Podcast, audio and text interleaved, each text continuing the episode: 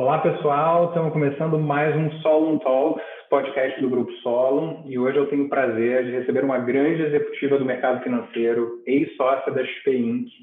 Ela já trabalhou em bancos internacionais como a HSBC, possui MBA pela INSEAG, foi associada da GPS Gestão de Patrimônio e sócia da XP. E hoje é sócia da Right Capital.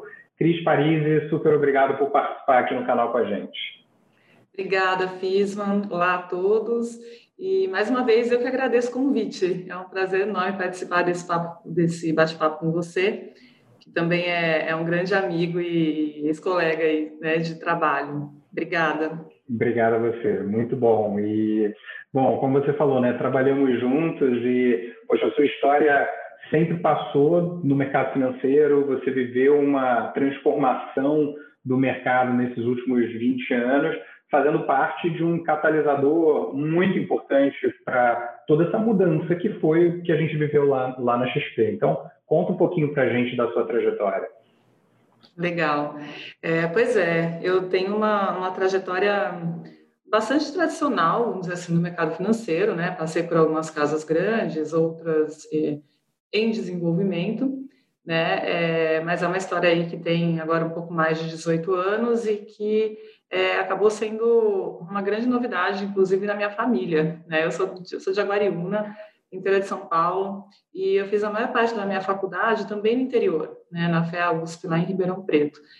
E foi um período de vida social, acadêmica super intensos, né, em que eu tive pouco contato com o mercado financeiro.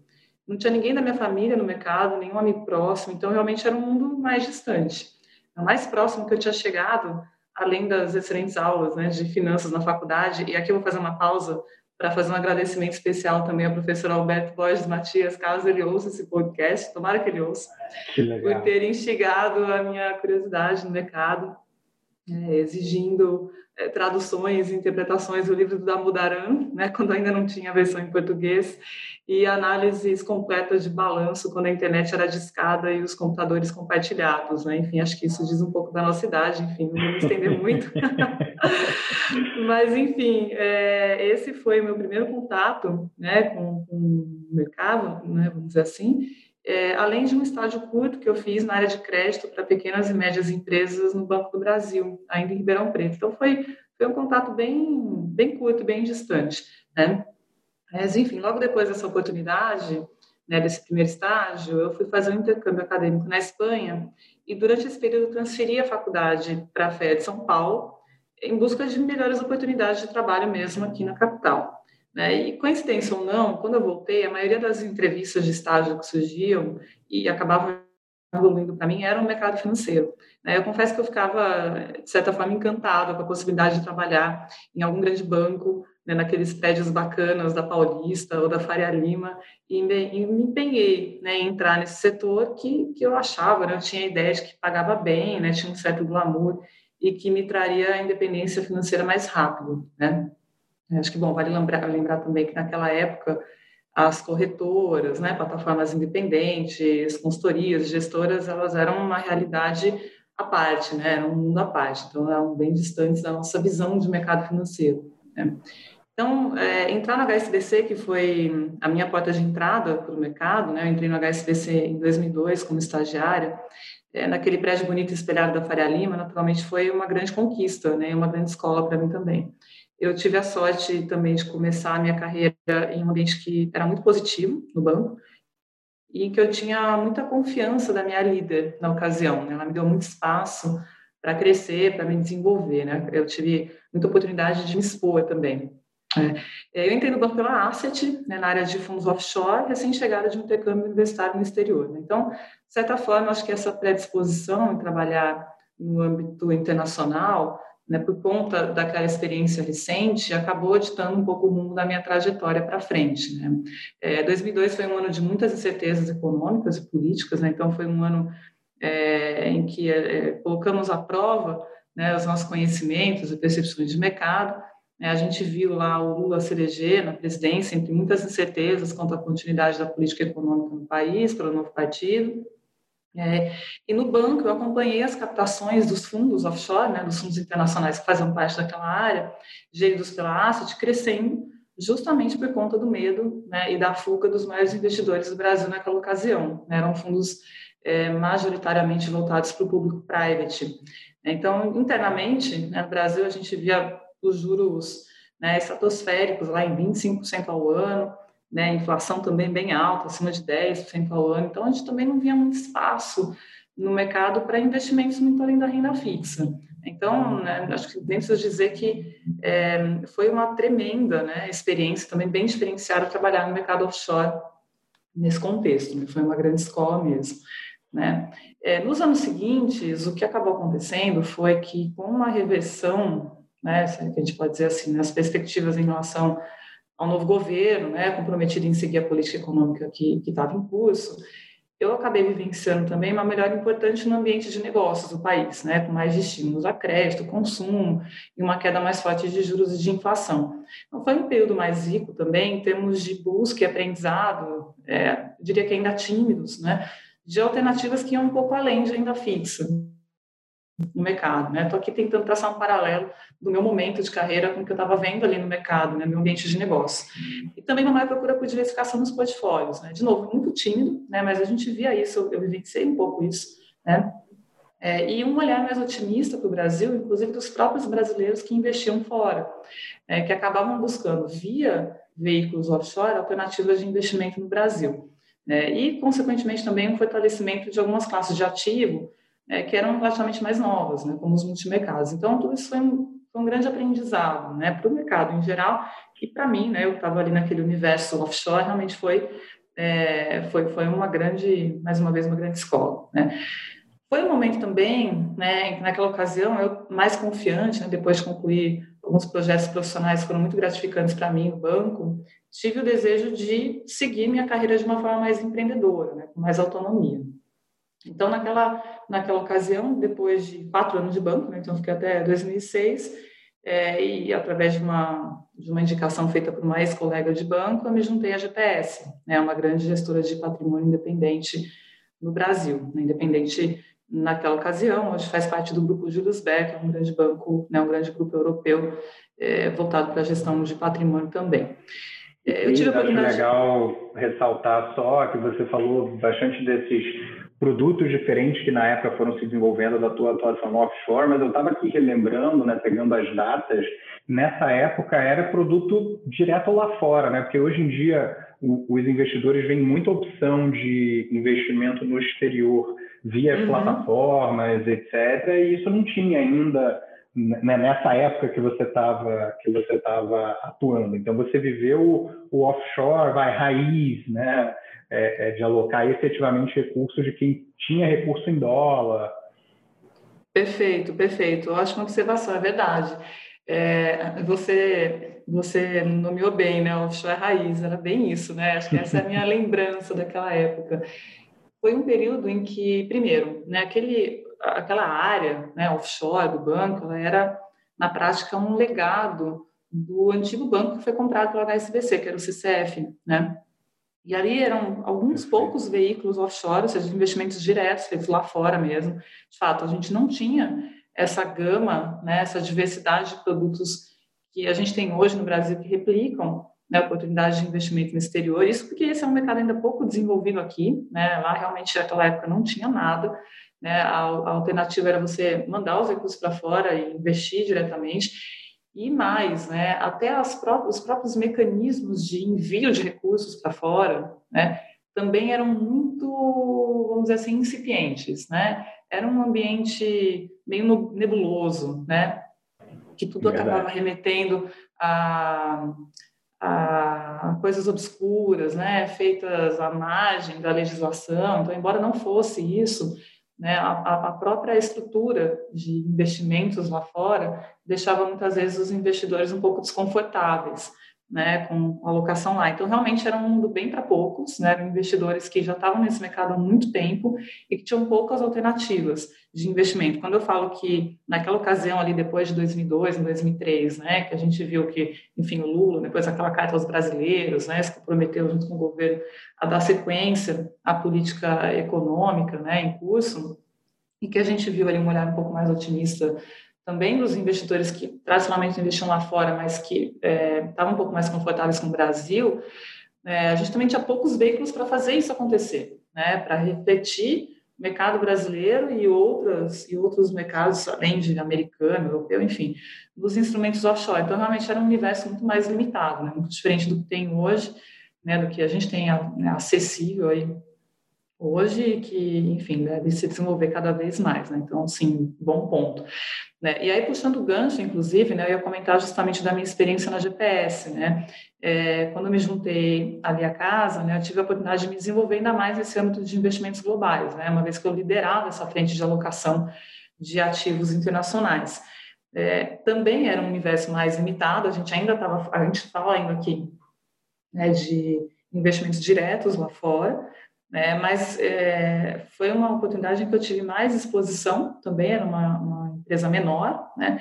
É, em um ambiente mais né, de risco mais controlado, vamos dizer assim, né? um ambiente menor, menos, menos gente, mas também exigia muito mais estudo, né, basicamente cuidado para não falar besteira, né, profundidade nas análises e opiniões, então foi uma etapa super importante na minha carreira também, né, e ali eu vi, sim, um pouco mais esse desenvolvimento do mercado global de algumas alternativas aqui no Brasil, então isso foi bem, bem interessante também, né, durante esses meus primeiros anos de casa, né, principalmente ali até 2008, eu acabei vivendo um período muito favorável para o Brasil, né, não só eu, enfim, né, todos nós, que, enfim, usufruiu de um ciclo de commodities né, positivo, puxado lá pelo crescimento da China, com crédito abundante, consumo aquecido, juros decrescentes, inflação relativamente controlada. Então, foram anos de geração de, de riqueza né, no país, é algo que a gente não vê há algum tempo. Né? Enfim, agora a gente vem Verdade. vendo de novo. Mas foram anos né, de, de, muita geração de riqueza no país, com IPOs, né, movimentos de fusões e aquisições, né, que beneficiaram muito os gestores de patrimônio, entre eles a GPS. Né? Não esqueço do brinde e da alegria que a gente é, teve de bater a meta de captação em 2008, no primeiro mês do ano, né? porque foi um ano muito positivo ali depois, principalmente de, 2017, de 2007, né? que a gente viu um, ciclo de commodities muito aquecido e o Brasil realmente aproveitando isso, né? Muito crédito, muita, muito estímulo para o crescimento. Então, é, apesar da maior parte dos recursos, na ocasião, né, geridos lá no GPS, estarem fora do país, era muito nítido o interesse cada vez maior de investidores por títulos brasileiros, né, que pudessem se beneficiar desse movimento.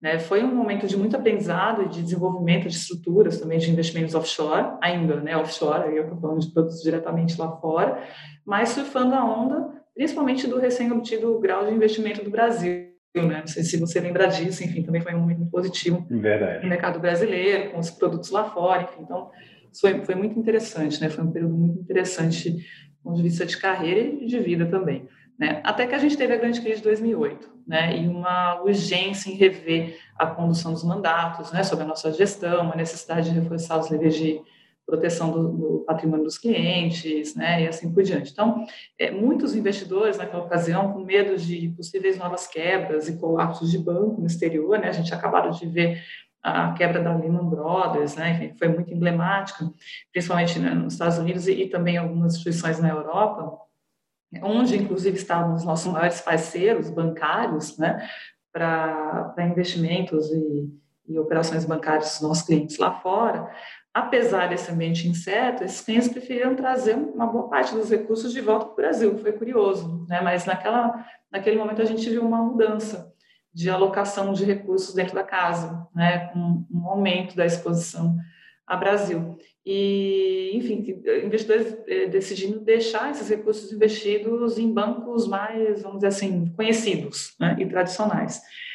É, na sequência, né, eu estou falando já de em 2008, 2009, né, com o que a gente viu ali de políticas de incentivo monetário fiscal no Brasil, além da continuidade dos estímulos ao crédito, né, e também de pacotes voltados para a solvência de bancos locais e de uma busca de resultados acima né, de CDI, de inflação, né, com volatilidade mais baixa, né, a casa, e isso teve um reflexo direto na minha carreira, né, acabamos redirecionando os esforços né, da GPS para o mercado local, especialmente o de crédito estruturado. Então, foi uma mudança bem significativa para mim, né, dado que toda a minha carreira havia sido basicamente forjada no mercado internacional. Né.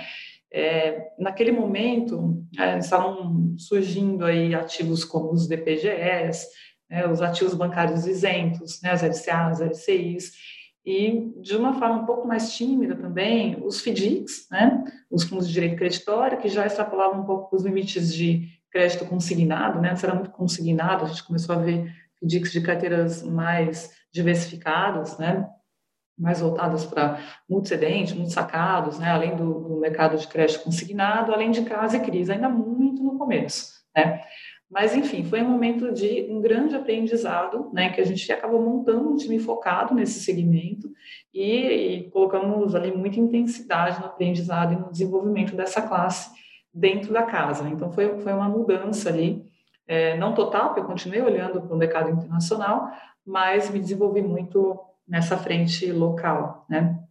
É, enfim, nesse momento aí, tentando acelerar um pouquinho a história, tomei a decisão de é, que eu vinha postergando já há bastante tempo de fazer um MBA fora, né, um MBA internacional, então acabei me desligando do GPS no final de 2011 para em 2012 me dedicar a esse projeto, né? Aí foi um excelente período, né, que daria um outro podcast, né, então nem vou, vou falar sobre isso aqui, porque foi, foi muito bacana, Vamos mas marcar. a gente marca, né, se tiver essa oportunidade, o maior prazer. Mas quando eu voltei para o Brasil, em 2013, né, eu me juntei à XP, né, uma casa que, que reunia ali para mim o que eu buscava após né, essa minha experiência intensa de MBA, né, lá do, do INSEAD, que é um ambiente empreendedor, né, inovador no mercado financeiro, que eu queria continuar no mercado financeiro, né, não tinha nenhum plano de, de ir para um outro setor, mas com um espaço para crescer e trabalhar com autonomia. Né.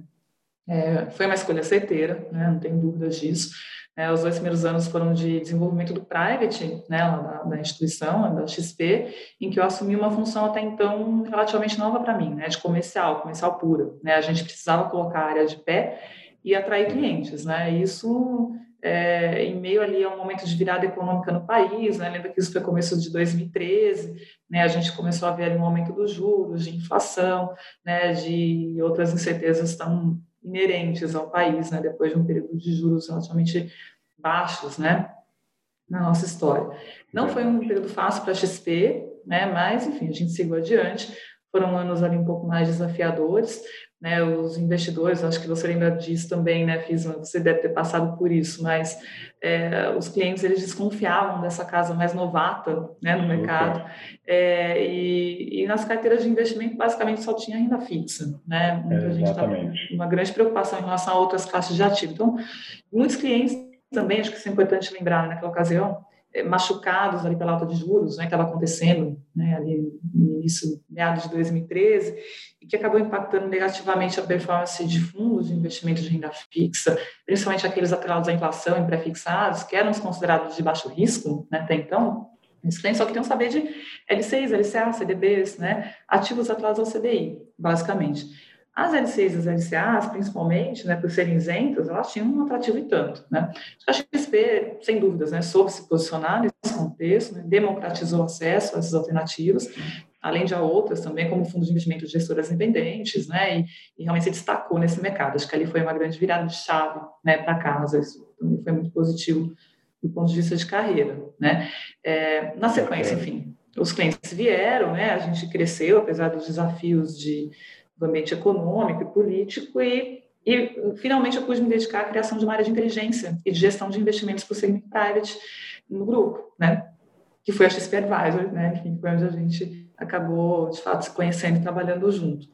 Né? Acho que aqui a gente deve compartilhar né, da mesma opinião, mas falando de muito crescimento, né? De um projeto empreendedor do qual eu realmente tenho muito orgulho de ter participado. Né? A gestora cresceu, e com ela no private como um todo, então foi, foi muito emblemático isso é, do ponto de vista pessoal de carreira para mim. Né? É, nesse processo, enfim, a gente observou que você também viu isso, né? É, que o nosso grande desafio ali era equalizar o discurso né, e garantir que a mensagem da importância de gestão profissional de recursos chegasse a todos os assessores de investimento do país, né? É, que estavam basicamente em todos os estados, né? do Brasil. A XP Sim, já liderava a XP ali... sempre teve muita capilaridade, né? Exatamente, ela já tinha muita capilaridade, né? Isso, essa capilaridade é um pilar fundamental do modelo de negócios, né? Da XP e ela já liderava ali esse movimento impressionante, né? De fomento à produção de agentes autônomos de investimentos, né? Sendo a principal referência e parceira desses profissionais no país. Então, o passo seguinte ali foi dentro do próprio private e partindo da XP Advisor, né, daquela área de inteligência e gestão, criar uma área inovadora que a gente chamou de Private B2B, né? Foi um núcleo dedicado a contribuir para a captação e manutenção de grandes clientes dos nossos escritórios parceiros, desenvolvendo um trabalho de advisor, né, de aconselhamento financeiro e patrimonial para esses investidores e parceiros. Então, foi uma oportunidade única, né, de extremo aprendizado e realização profissional, né, de me relacionar com mais de 200 escritórios, né, parceiros e diria facilmente mais de mil profissionais por todo o Brasil, além de famílias, empresários, executivos, né, dos mais diversos setores, e, e contribuindo genuinamente né, para uma gestão de recursos mais eficiente e independente. Né? Então, a história foi e continua sendo muito emblemática. Né? É, e aí, finalizando, né, que eu já me estendi aqui, os meus últimos meses de XP também coincidiram com o nascimento da minha primeira filha, né, e um, diria que um desejo maior, né, por refletir na minha trajetória profissional, os meus interesses pessoais em responsabilidade, legado para a sociedade. Né? É, por um período, eu busquei desenvolver esses projetos mais alinhados com essa visão no próprio private da XP, foi positivo, né? esses projetos acabaram avançando e, e vem crescendo nessa linha dentro do grupo, mas entendi que poderia ter um espaço para fazer ainda mais, né, um ambiente, um contexto mais nascente, né, onde tivesse mais autonomia, alinhamento com eventuais parceiros para crescer nessa linha de gestão de investimentos alinhada a impactos sociais, ambientais, né, positivos. E, e aí, enfim, né, encurtando a história, é, foi nesse sentido que acho que conhecer a Wright, né, a Wright Capital, que é onde eu estou hoje, assim que eu tomei a decisão de sair da XP, acabou não sendo uma coincidência, né? Acho que foi um feliz alinhamento aí de, de boas energias, né? E é nessa nova casa, enfim, que agora eu, é, que eu acabo de me juntar e vou trabalhar agora para, espero, né, poder contribuir um time de peso aí de referência em gestão de investimentos patrimonial, focado em gerar impacto social e ambiental positivo. Então, essa é a trajetória, né? Acho que isso serve de, de ponto de partida aí para o nosso bate-papo. Não, muito, muito legal. Eu quero, quero explorar mais esse ponto aí no final que, que você falou. Eu só queria aproveitar, pegando um gancho aí, porque você foi passando pela sua trajetória e, em paralelo, assim, de uma forma muito didática, falando o que estava acontecendo, né, no, no, de certa forma, no país, no cenário de investimentos, enfim. E, e, e quando a gente olha o cenário atual vis-a-vis o que o investidor, que muitos é, que estão ouvindo a gente são, né, é, é, é, um cenário muito diferente do que se viveu naquela época da LCI, LCA, é, enfim, é, é, CRI, CRA, entre outros ativos de renda fixa, né, que você não precisava fazer muito esforço para alocar bem o capital, para rentabilizar bem o capital. Então, o que que, que, que você diria? Assim, quais são as principais diferenças e, e, mais do que isso, os principais conselhos que você dá hoje para o investidor é, mal acostumado, digamos assim, com, com aquela uhum. época de, de, juros altos? Legal. É, bom, quando a gente olha lá para 2012, né, 2015, a gente tinha um ambiente, claro, bem diferente do que a gente tem hoje, né? é, 2012, por exemplo, a gente tinha chegado às mínimas históricas daquela época, né, dos juros no Brasil, né, com a Selic batendo ali 7,25, né, mas é, em um contexto, né, de excessos monetários, fiscais e de estímulos ao crédito, né, e com a inflação consequentemente rondando ali, não sei se você lembra disso, a, a banda alta da meta, né, perto dos 6%. Sim. Então, era uma situação inédita para o país, né, mas com aquele, aquele temor, aquele desconforto de pressão inflacionária. Então, naquela ocasião, a gente tinha os juros reais, né, isso eu me lembro bem, essa minha época de GPS, ali no final do meu período, né, antes de fazer MBA, é, principalmente NTNBs né, e outros títulos de renda fixa, né, atrelados ali ao juro real, passaram a ser as meninas dos olhos, né, de alocadores, gestores de fundos de patrimônio. Todo mundo olhava para isso. Né. Foi justamente em 2013, com a alta dos juros, em que muitos investidores acabaram sendo machucados, né, porque tinham justamente esses fundos, né, esses ativos como de baixíssimo risco, né, e não entendiam a dinâmica de marcação ao mercado, né, de, de aumento dos juros, de impacto né, nos preços dos ativos. Então, essa é a situação lá em 2012, por exemplo. Em 2015, né, é, a gente teve um cenário é, muito mais desafiador. Né? Aquele, aquele ambiente de 2012, né, com, com juro baixo e inflação pressionada, acabou sendo um gatilho né, para o que estava por vir, né, que foi justamente pressão inflacionária, necessidade de aumento de juros e descontentamento nas ruas, né, protestos, né, você lembra lá da, da, dos protestos contra o aumento de preço de bilhete único, enfim. Né? É, o que se seguiu ali foi uma sucessão de acontecimentos que levou né, à perda do grau de investimento no Brasil, a sair em massa de investidores estrangeiros, né, e ao impeachment né, da presidente Dilma. Começou ali no final de 2015, né, acabou culminando em 2016, mas começou em 2015, é minando a confiança de investidores no Brasil. Então, é, juros e inflação voltaram a subir, né, a Selic foi para mais de 14%, a inflação a mais de 10%, e aí, mais uma vez, o investidor acabou reforçando posições ainda fixas, mas aí temendo o pior, né? E voltou a olhar para a CDI e falou, bom, daqui eu não vou sair, né? A taxa de juros está alta, nem tem por que ocorrer isso no ambiente tão incerto, né? Agora, né, o que a gente vive é um cenário de ampla liquidez né, global, que foi reforçado ainda pelos estímulos econômicos, fiscais, aí no contexto do combate à, à pandemia, é, com juros em patamares, aí sim, historicamente muito baixos, né, a gente está falando de juros em 2%, é, inflação relativamente controlada, né, tendo como pano de fundo uma economia com grande capacidade ociosa, né, desemprego, níveis recordes ainda, renda e consumo comprometidos e perspectivas de crescimento que vai continuar baixo.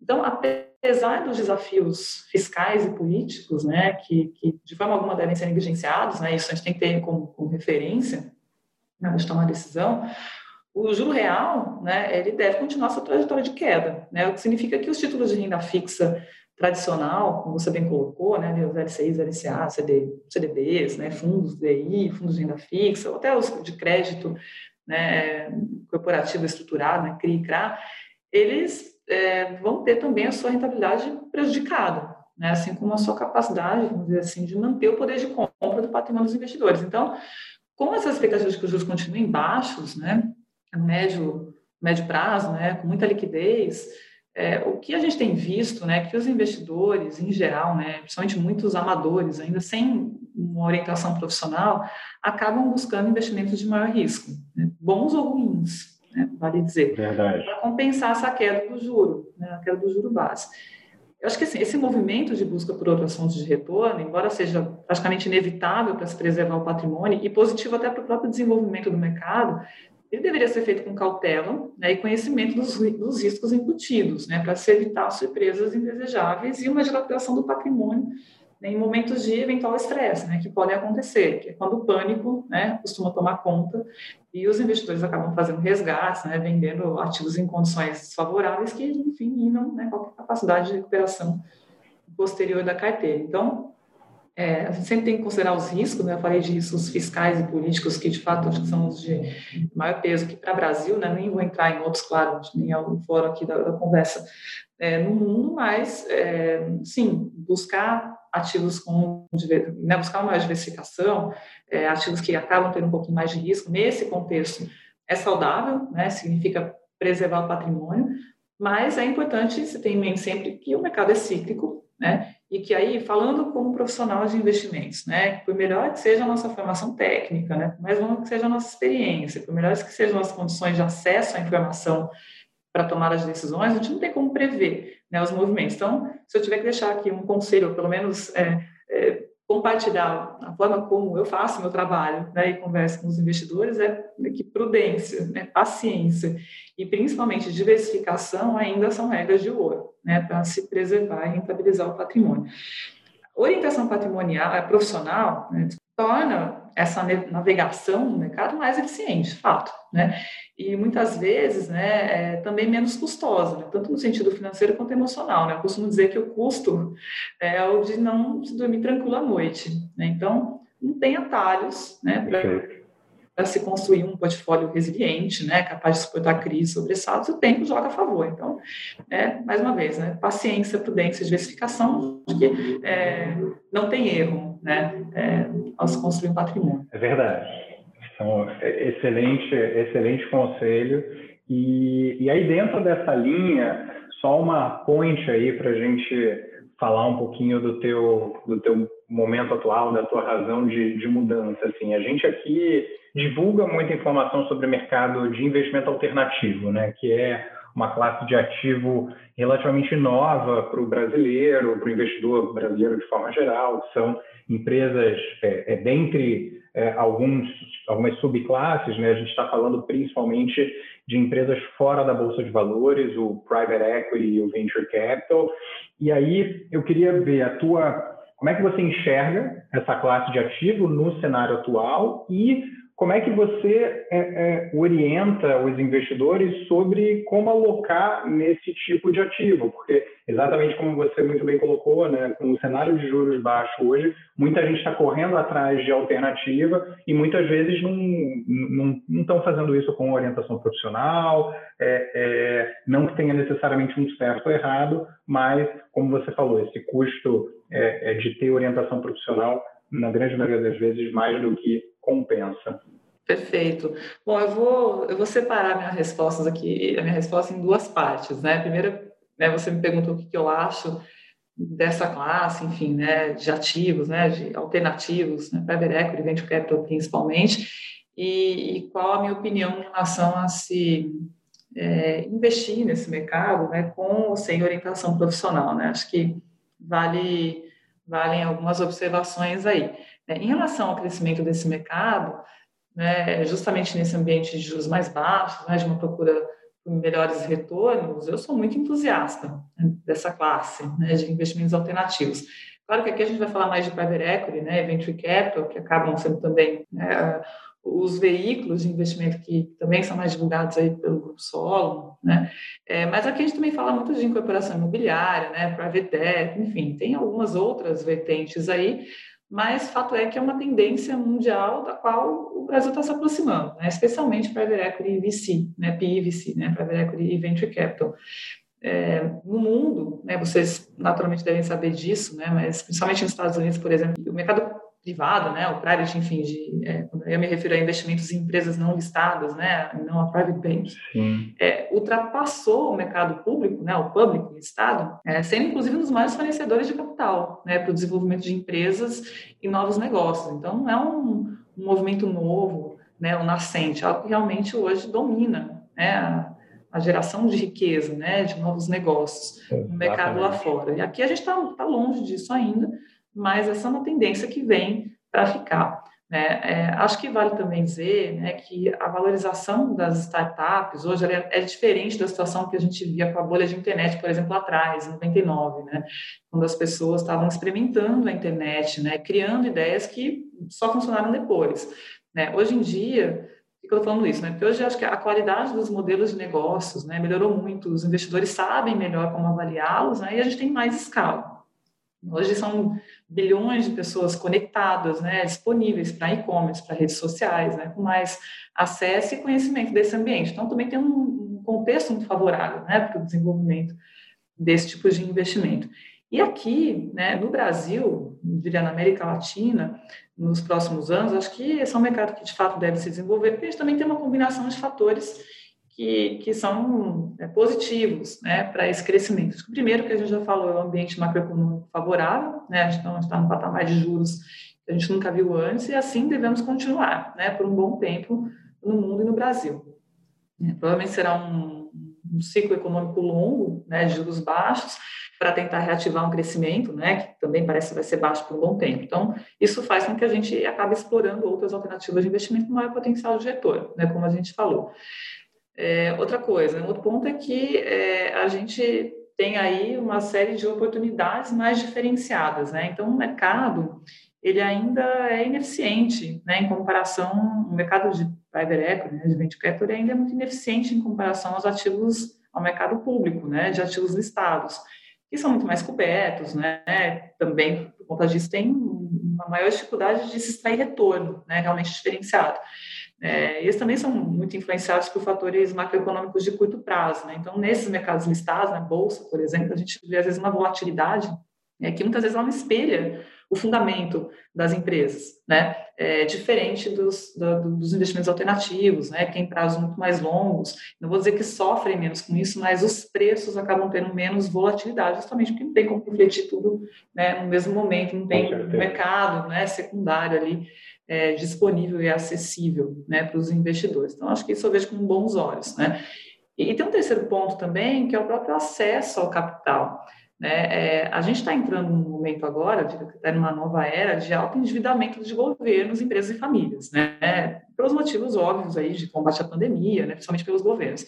Assim, quem tem liquidez né, disponível, quem tem o dinheiro na mão, certamente também vai ter mais poder de barganha, de barganha em, em negociações privadas, né? onde os termos podem ser desenhados de uma forma mais customizada. Então, acho que isso também contribui né, para esse ambiente mais favorável para os investimentos alternativos. Aí o outro ponto que você me perguntou, que é em relação à orientação profissional, né? É, muita gente fazendo isso por conta, né? Embora não tenha um certo ou errado, né? É como que a gente trabalha, né? como que eu trabalho isso, como que eu oriento os investidores. Eu concordo que não tem um certo ou errado, né? Mas a gente também sabe que esse é um mercado de empresas menos cobertas, né? Com informações pouco padronizadas, né? Que nem sempre são tão transparentes, é, que às vezes exigem cheques mais pesados, né? E que para se mitigar riscos, né? Também exige uma maior diversificação. Aqui eu estou falando de diversificação entre safra, né, períodos de investimento, maturação, setor econômico, tendências de longo prazo, geografias, né, é, gestores e produtos, enfim, inúmeros fatores, né o que exige, naturalmente, uma grande capacidade de análise. Né? Você tem que ter condições de cobrir esse mercado. Né? Não é fácil né? você conseguir acessar sozinho esse tipo de, de informação.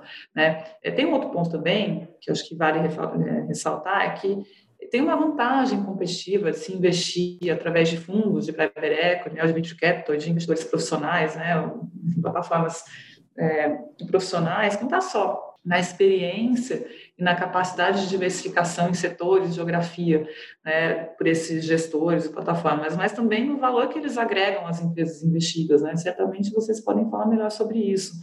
Né? Antigamente, enfim, basicamente cortar custo era o mais importante, né? Para um fundo de, de private equity que entrava lá na operação. Hoje, né, eles podem fornecer enfim, capital humano, estratégias de precificação mais eficientes, né, trazer um know-how que contribui para o valor do negócio. Então, é, não estou falando só da capacidade de diversificação de investidores profissionais, a capacidade de análise e cobertura, mas também do que eles trazem de valor para as empresas que fazem parte né, dos portfólios. Então, naturalmente, eu, como profissional de mercado, né, conduzindo justamente esse trabalho de aconselhamento financeiro e patrimonial, eu oriento pela alocação com auxílio é, uma estrutura especializada, né? É, especialmente pela capacidade de análise e, falei, possibilidade de diversificação.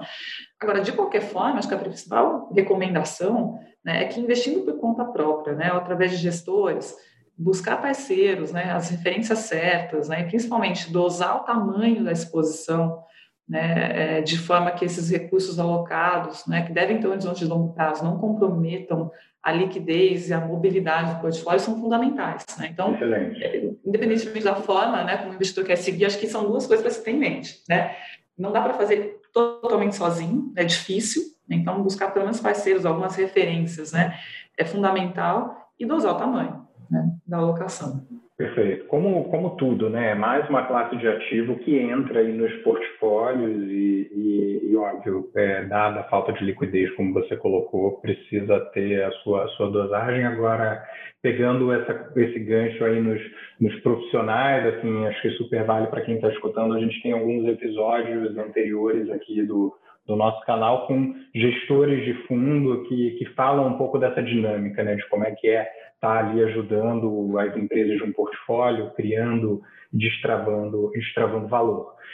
E, e, e, aí, Cris, quando a gente fala né, de, poxa, olhando para o mercado americano de, de, de private que já é maior do que, do que o mercado de public, e, e, e pensando no, no impacto né, que é, é, novos negócios, novas empresas sendo criadas, é, levantando capital, crescendo com esse capital, né? Tem tem um quê aí de impacto socioeconômico relevante, né? E, e, e quando a gente olha é, nos Estados Unidos também o, os tipos de investimento, né, que mais captaram no primeiro semestre, é o que eu tenho de dado, pelo menos assim de bate pronto na cabeça, foram os investimentos ESG que também começou a ter um pouco de movimentação em cima em cima disso aqui no Brasil, enfim. Então, é, é, como é que você enxerga isso? Já o Brasil já é, é, é, já é desenvolvido nisso? Como é que é a sua visão sobre essa É uma forma de investir? É uma classe de ativo? Queria te ouvir um pouquinho sobre isso. Legal, fico feliz por ter a oportunidade de falar sobre isso. Né? Acho que investimentos com critérios sociais, ambientais, né, eles podem ser feitos de diversas formas. Né? Aqui eu acho que vale a pena a gente diferenciar um pouquinho o que, que são os investimentos com impacto né, socioeconômico de critérios ISD, né, ou ASG, né, em português, né, critérios ambientais, sociais e de governança. Acho que os critérios ESG, né, na condução de negócios por empresa ou na seleção de companhias para um portfólio de investimentos, para um fundo, por exemplo, estão sob os holofotes do mercado, fato, né, é, que parece, aos poucos, entender que esses aspectos eles não deveriam ser opcionais na gestão dos negócios, né, mas reflexo simplesmente do jeito certo de se conduzir as atividades. Acho que no Brasil a gente está engatinhando nesse mercado. Lá fora, né, como você bem colocou, os Estados Unidos, por exemplo, já está muito mais à frente, né, muito mais avançado. E eu acho que a pandemia, de certa forma, contribuiu até para acelerar a preocupação com esses fatores, né, uma vez que ela está escancarando a desigualdade social, né, provocando uma reflexão nos detentores de capital, né, se podemos dizer assim, em relação à responsabilidade que eles têm no direcionamento de recursos né, e os impactos que que esse direcionamento pode ter na sociedade, no meio ambiente. Né? Então, esse é um, um, primeiro tempo, um primeiro ponto. Né? É, por outro lado, a gente sabe que por muito tempo, né, a geração de valor aos acionistas, né, a qualquer custo, ela foi a principal foi o principal driver de preço, né, e oportunidade de um negócio. Né? Em contrapartida, a atenção a esses fatores SD, né, como você colocou, na condução de uma organização, acho que na medida em que eles poderiam restringir as atividades, ela sempre foi tida como um limitador também de preços e capacidade de gerar retornos, consequentemente é, performance. Né?